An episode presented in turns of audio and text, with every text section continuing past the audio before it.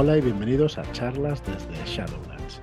Soy Fran Valverde y hoy me acompaña por primera vez eh, Marina Moreno. Muy buenas, Marina, ¿cómo estás? Hola, ¿qué tal? Pues encantada de estar de aquí, yo ya tenía muchas ganas. Pues bueno, ahora la presento como es debido a Marina, pero es que tenemos una invitada muy especial hoy para nuestras charlas de autoras roleras y nosotras que Hiromi. ¿Qué tal, Hiromi? ¿Cómo estás? Ohio, Shadowlanders, ¿qué tal? ¿Cómo estáis? Muy, muy contento de volver a mi casa.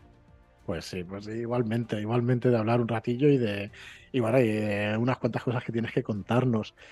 Pero bueno, vamos a ir por partes. Eh, Sabéis que estamos en, en, la serie de entrevistas a autoras roleras con, con, motivo de la publicación de Dama de Corazones, de ese recopilatorio de historias que tienen como elemento común las relaciones, el romance, el sexo, la, sexualidad, vamos, y, y, bueno, hay una serie de historias que, que tienen un montón de géneros y que hoy tratamos precisamente la de Hiromi, que se llama Haiku.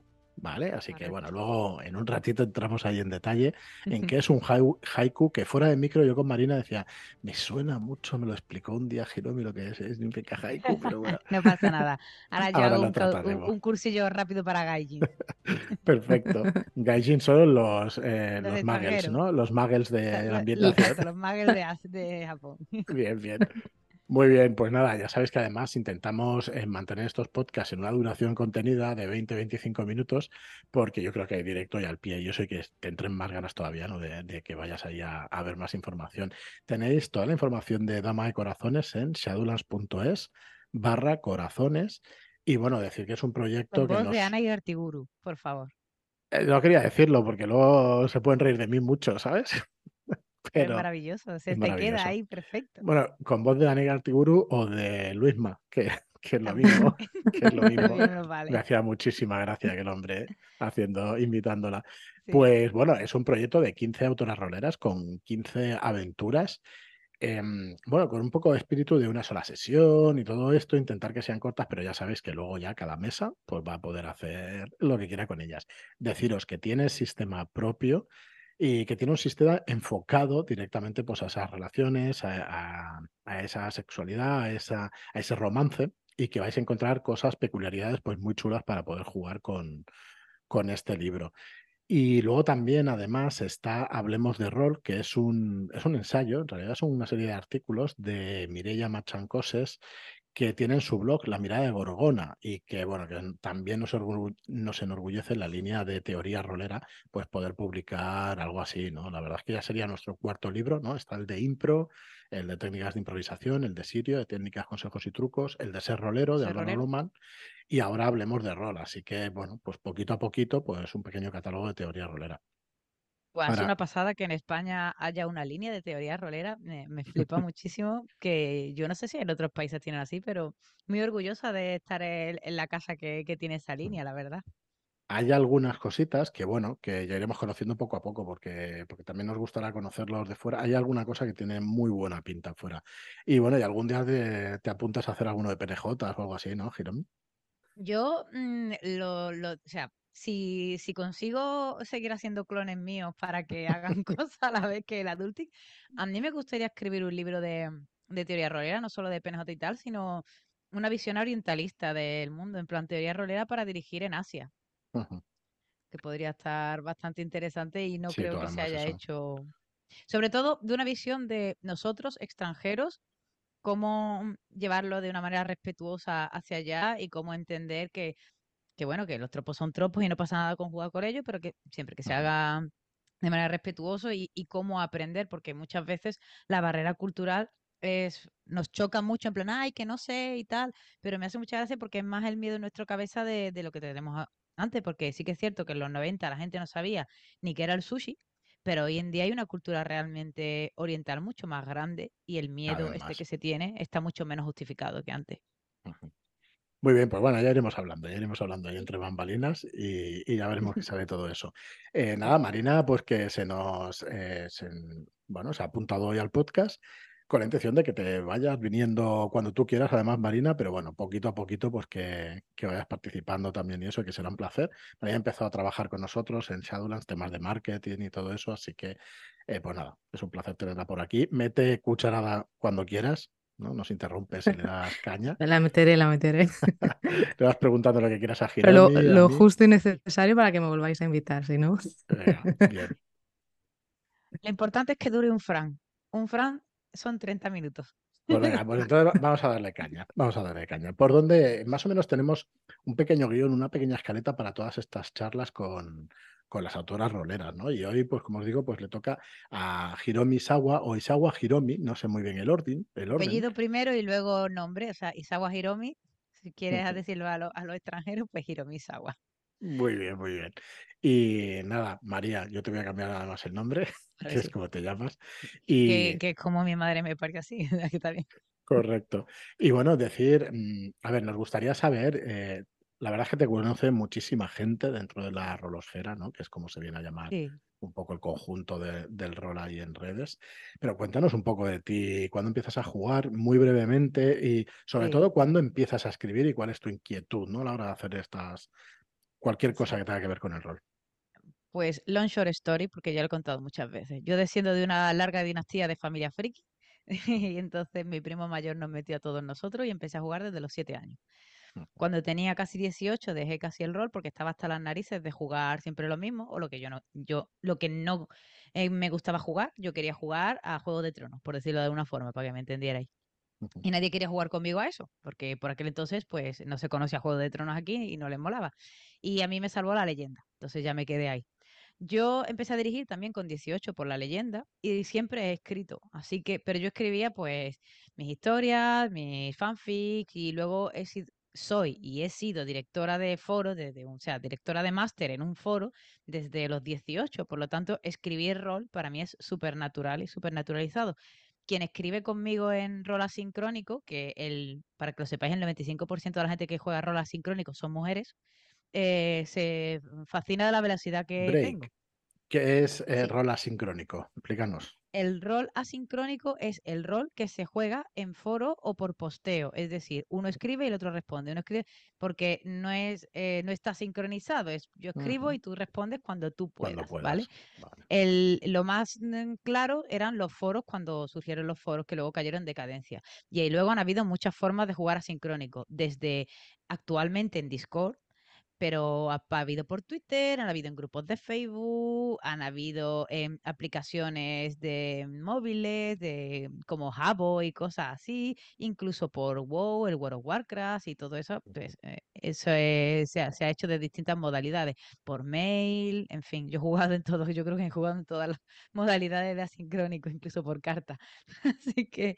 Pues a lo mejor nos hemos eh, cruzado, porque mi primera mi primer acercamiento al rol fue, fue así, en asincrónico. Y lo que dices de que el, foro es 90 y tanto por ciento de mujeres, eh, confirmo.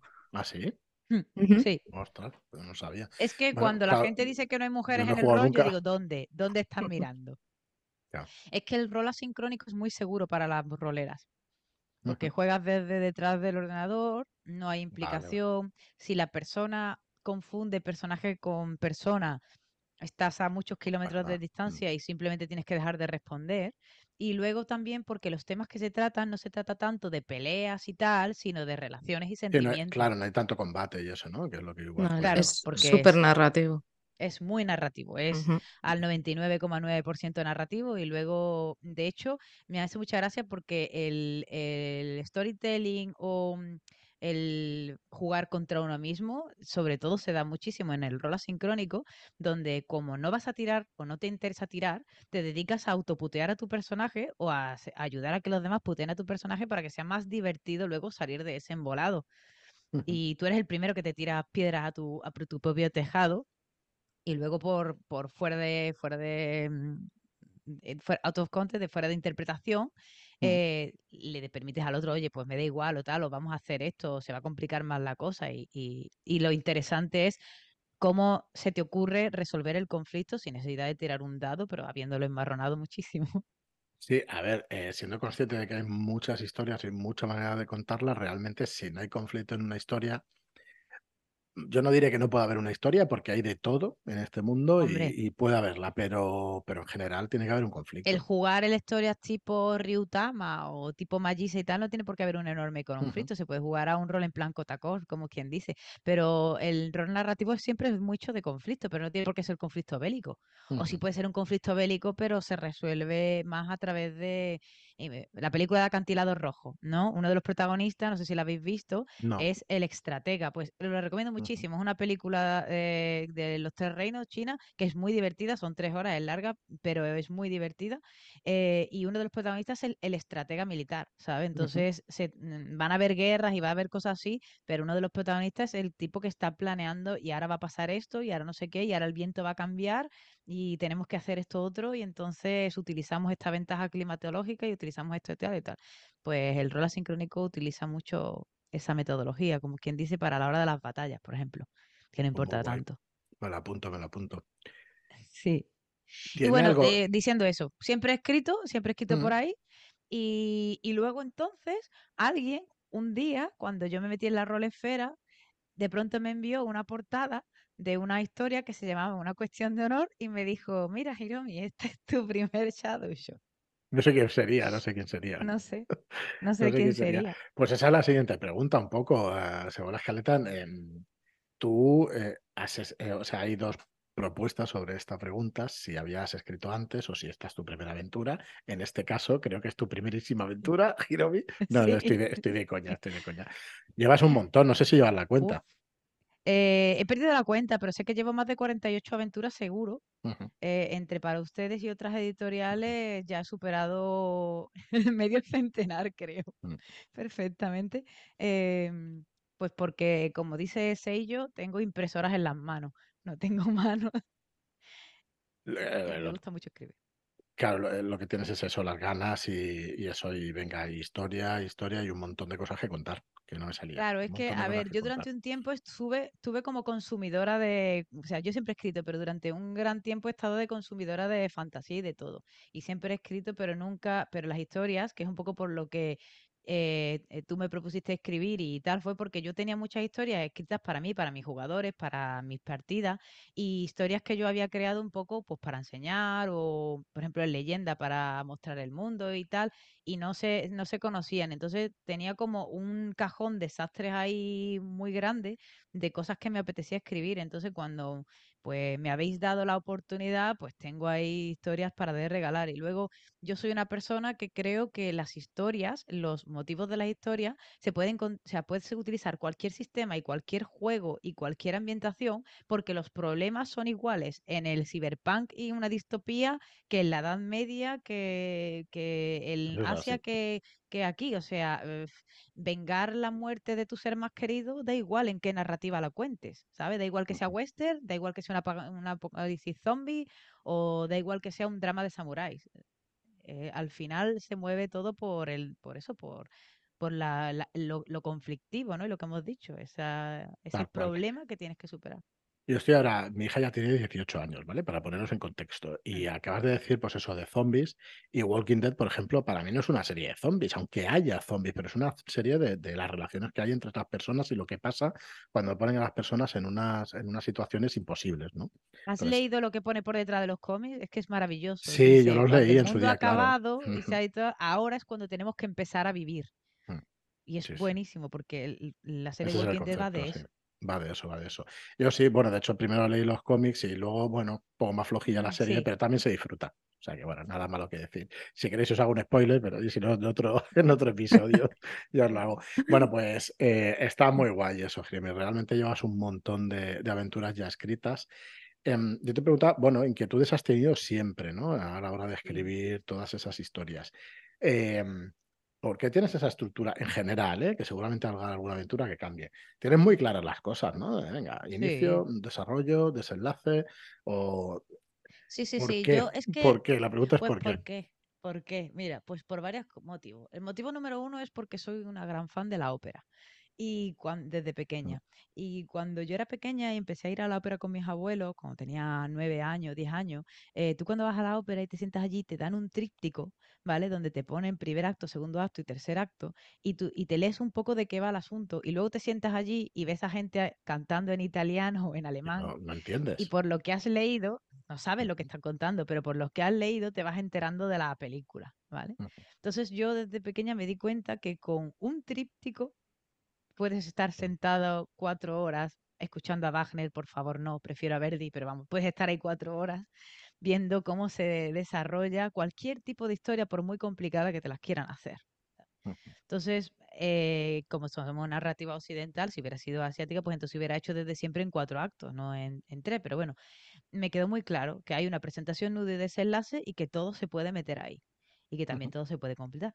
Lo segundo que, me hace tenerlo muy claro es que eh, yo soy una, estoy firmemente convencida de que si tú preparas la opción Z, los jugadores te van a sacar la Z 3478. Nunca puedes prepararlo todo, nunca.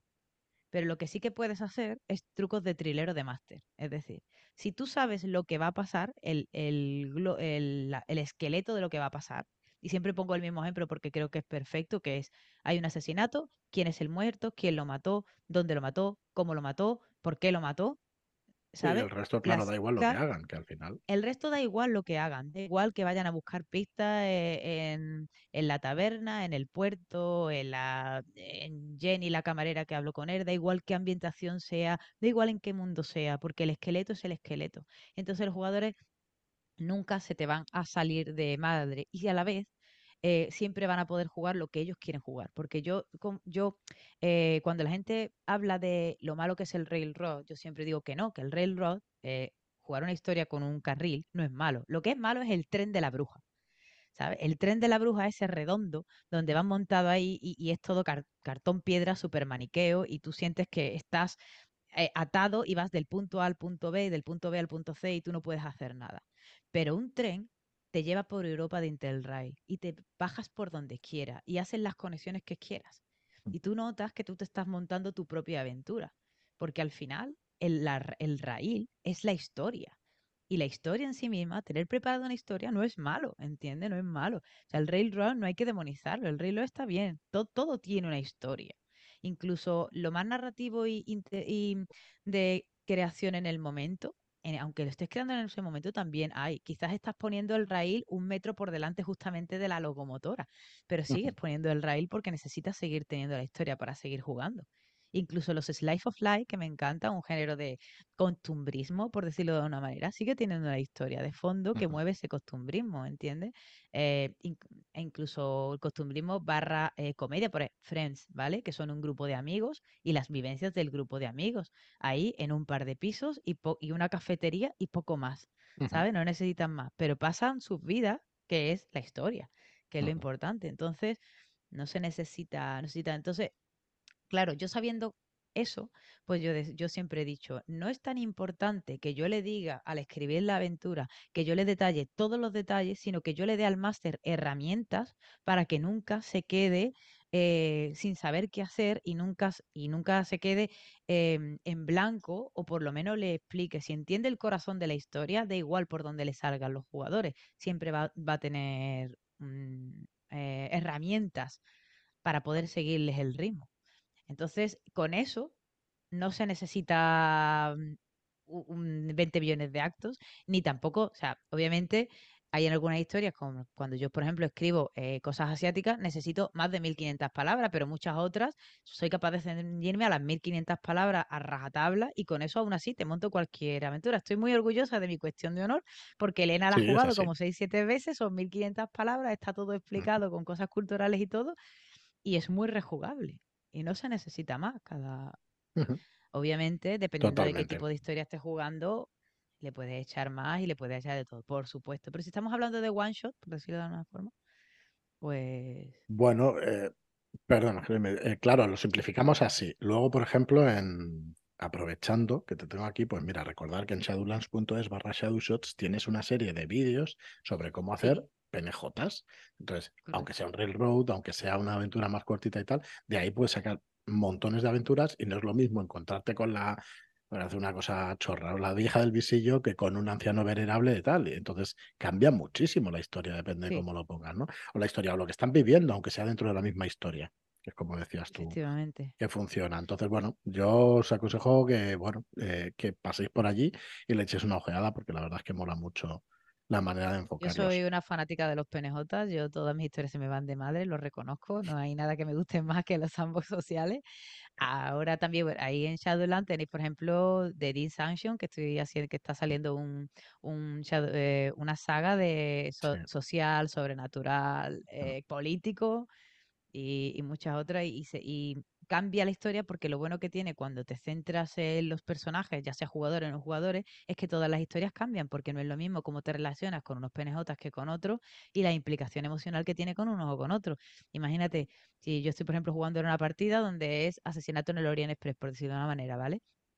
Y muere la primer, muere la persona que tiene que morir, pero luego ha muerto una persona secundaria y están pensando que puede morir otra persona y la implicación emocional, dependiendo de los PNJ del tren, no es lo mismo. No quieres igual que muera uno, o sea, no te da igual que mueran ciertas personas en otros, porque dependiendo de con quién más te hayas rozado, más miedo te da que ese PNJ muera. Y cada vez que juegas esa aventura, los jugadores no, no se rozan de la misma manera con los mismos PNJ, porque los gustos son diferentes. Tal cual, tal cual. Bueno, pues señores y señoras, tenemos en la presentación de Girón y de sus aventuras el, desarrollo, ya vamos a por el desenlace, que es la aventura que has escrito para Dama de Corazones.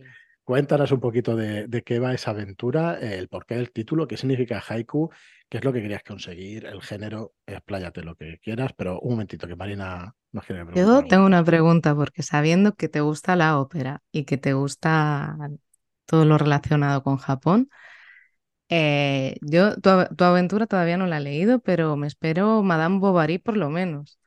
Madame Butterfly, ¿no? Sí. Pues. Sí, mm, Madame Butterfly.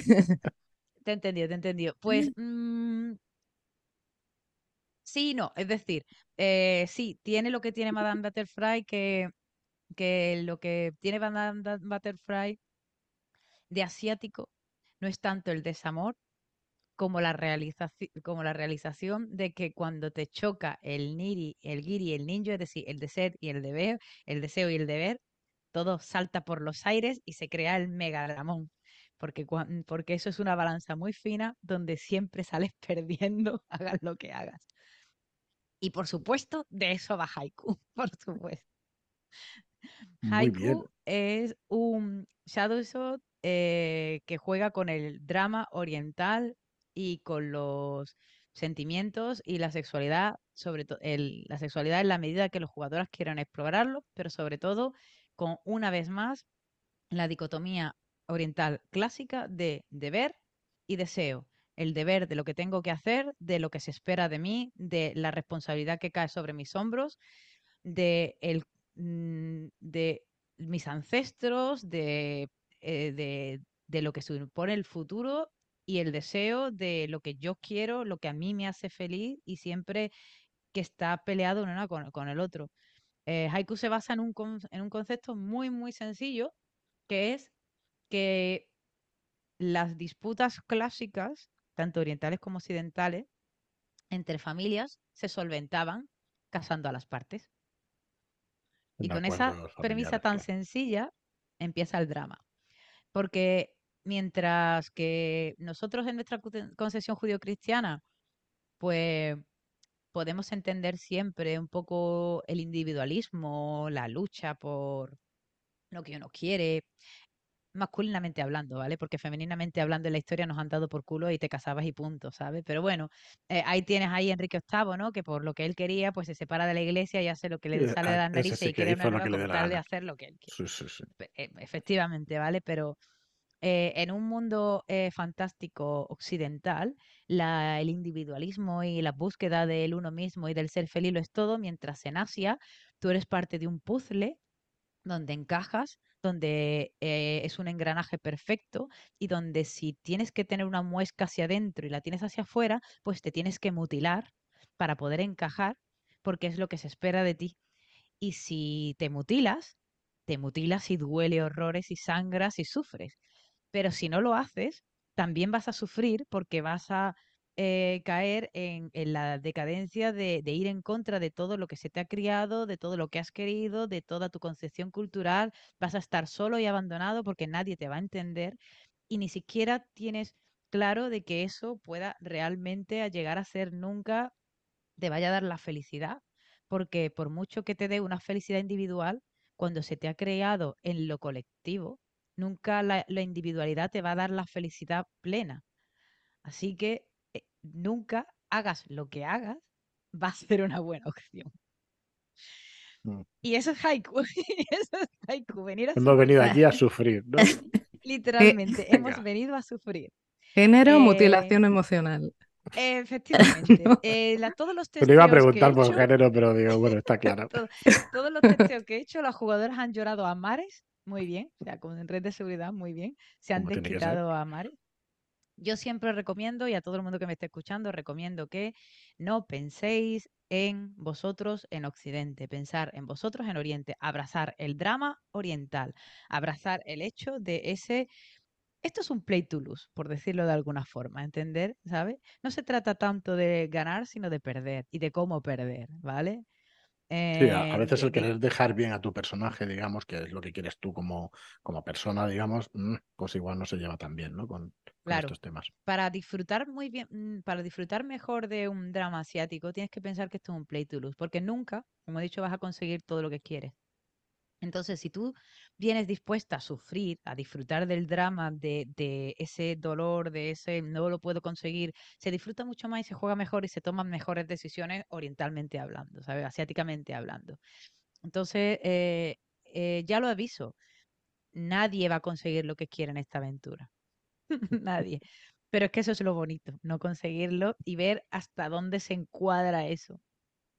Eh, como digo, el planteamiento es muy sencillo. Son dos familias, dos familias enfrentadas que van a solucionarlo con un casamiento. Y la gracia del asunto es que todos los personajes aparecen ya ahí con sus personalidades marcadas. Se pueden hacer, o sea, son cuatro personajes prehechos y hay algunas, eh, las fichas se pueden modificar como quieran, pero las personalidades están bien marcadas. También se pueden modificar, pero las he hecho yo para que se entienda un poco cómo es el carácter oriental de los personajes.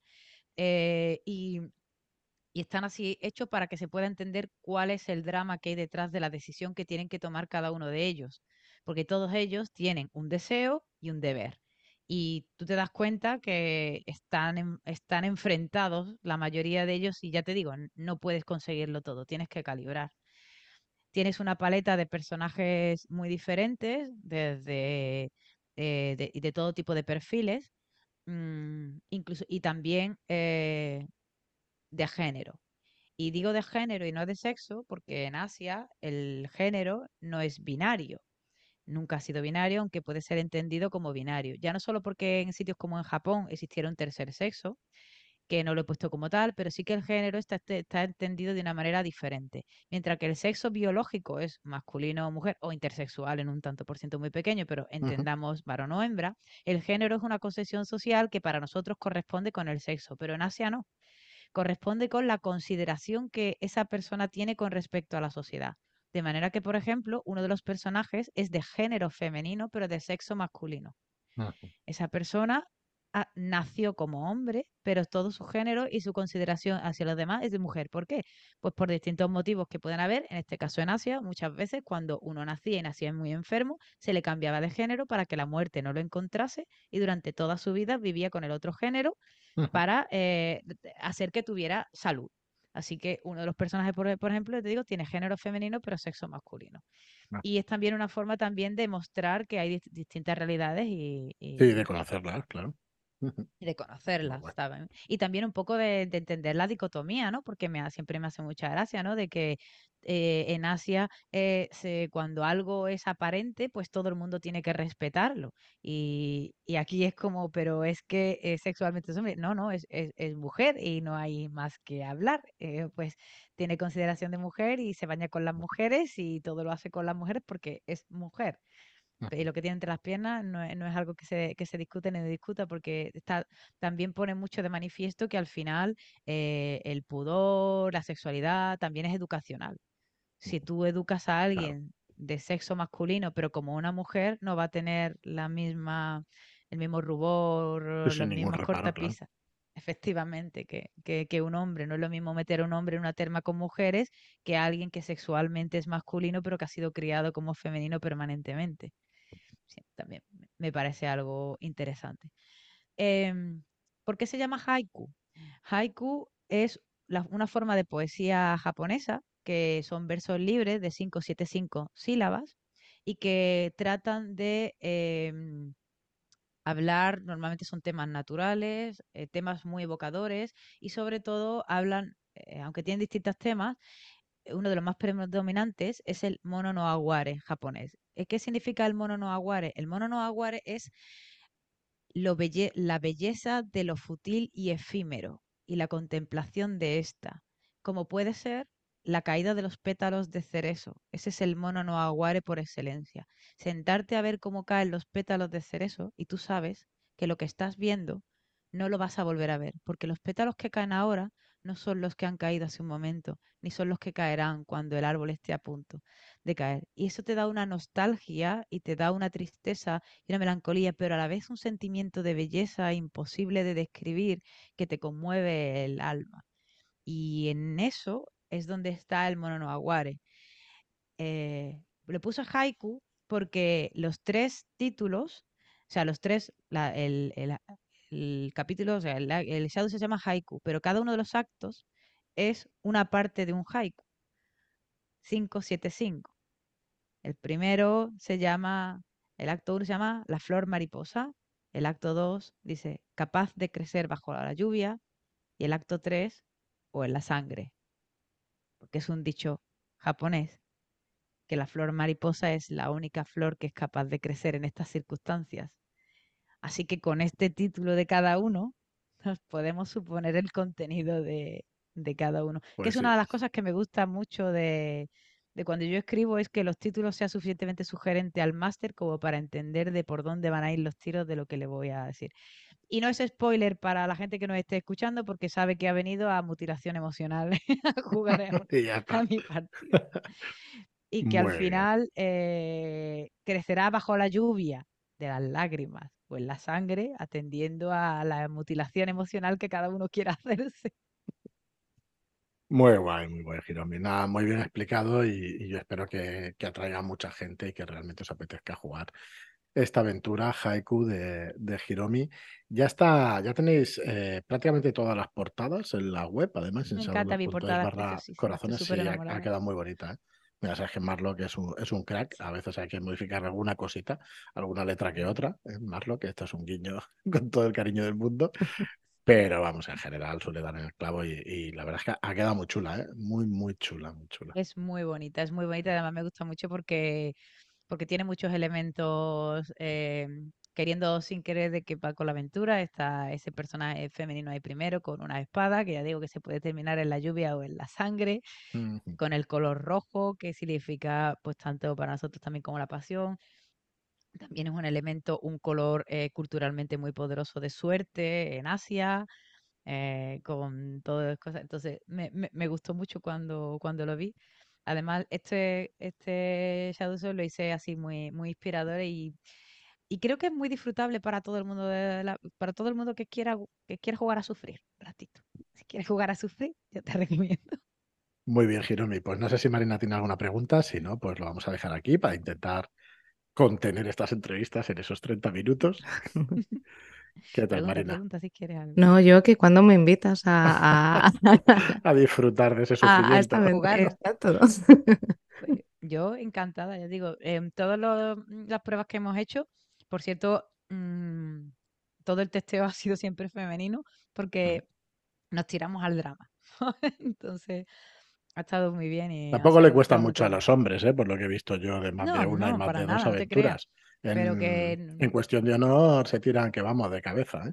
Sí, sí, sí, estoy muy contenta. La verdad es que estoy bastante contenta con cómo la gente abraza, abraza el drama y eso. Pero, en fin, yo espero que la gente lo disfrute y que si quiere jugarlo en más de una sesión, dos, lo que sea, que, que lo hagan, porque, eh, como, como he dicho antes, las escenas están explicadas para que se entienda cuál es el contexto y si quieren meter escenas extras o hablar más o hablar menos, es todo cosa suyo. Lo importante es entender el, corazón de la, de la aventura y nada, disfrutar de las puñaladas y apuñalárselos uno al otro, porque es una cosa muy importante que yo hago, dejo muchos cuchillos, muchos cuchillos para que todo el mundo se arme con cuchillos y apuñale a los demás. Deja algún veneno de vez en cuando, que no, haya tanta sangre. que la sangre, la sangre al río. Eh, lo que gusta, da gustito cuando apuñalas al otro y dices, espérate que luego voy yo. Muy bien, Jeromi, pues nada, eh, muy agradecidos como siempre de que, de que te pases por aquí, de que escribas para nosotros, la verdad es que es un placer. y nada, por muchos años. Nada más. hasta que me peguéis la patada en el culo. Muchísimas gracias por traerme una vez. nada, pues eso, eh, shadowlands.es barra corazones, darle un vistazo. Tenéis un pack además con las dos aventuras a 54.95, no las dos aventuras, disculpad, los dos libros, porque al final son 15 aventuras, nada más y nada menos que 15 aventuras. Y un libro de, de Mirella, de teoría rolera, que también vale muchísimo la pena. Muchísimas gracias por escucharnos, por estar ahí y hasta el próximo programa.